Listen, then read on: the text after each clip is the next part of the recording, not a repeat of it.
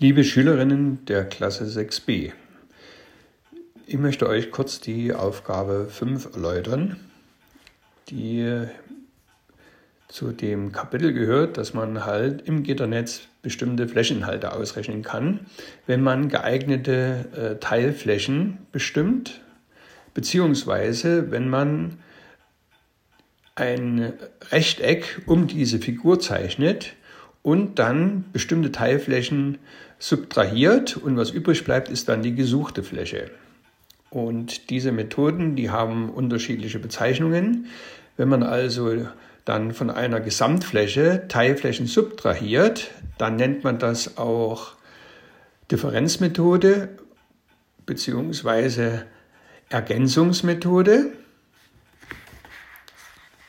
Wenn man die gesuchte Fläche in Teilflächen zerlegt, dann nennt man das Zerlegungsmethode oder Summenmethode. Man muss also dann die Summe der Teilflächen bilden, um die Gesamtfläche herauszubekommen. Bei dieser Aufgabe im Lehrbuch Seite 144 Nummer 5 gibt es ganz verschiedene Möglichkeiten. Und wir wollen nur mal eine Möglichkeit angeben. Ihr seht in der Skizze habe ich also dreimal die Fläche A1. Das sind drei äh, Dreiecke. Und dann kommt noch eine Fläche A4 dazu.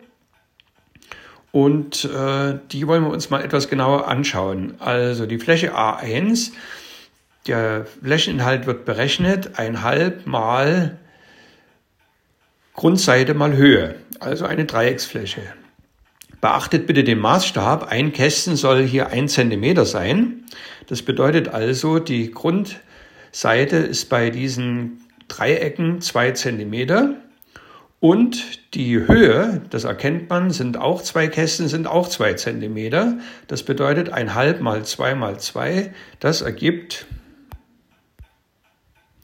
insgesamt dann, wenn man das ausrechnet, zwei Quadratzentimeter.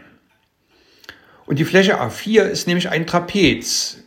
Und wenn man das mal äh, bestimmt, dann wisst ihr, beim Trapez muss man die beiden parallelen Seiten addieren. Da ist äh, die eine parallele Seite ist dann äh, 6 cm lang und die andere parallele Seite ist 4 cm lang. Und davon muss man die Hälfte bestimmen und dann mal die Höhe. Und die Höhe ist 2 cm. Wenn ihr euch das mal äh, etwas genauer anschaut. Und dann kann ich äh, die Summe bilden. Ich muss also dreimal diese Dreiecksfläche berechnen. Das ist 3 mal 2 Quadratzentimeter plus die 10 Quadratzentimeter von dem Trapez und das ergibt dann zusammen 16 Quadratzentimeter als Ergebnis für die Gesamtfläche oder für die gesuchte Fläche, die man bestimmen soll.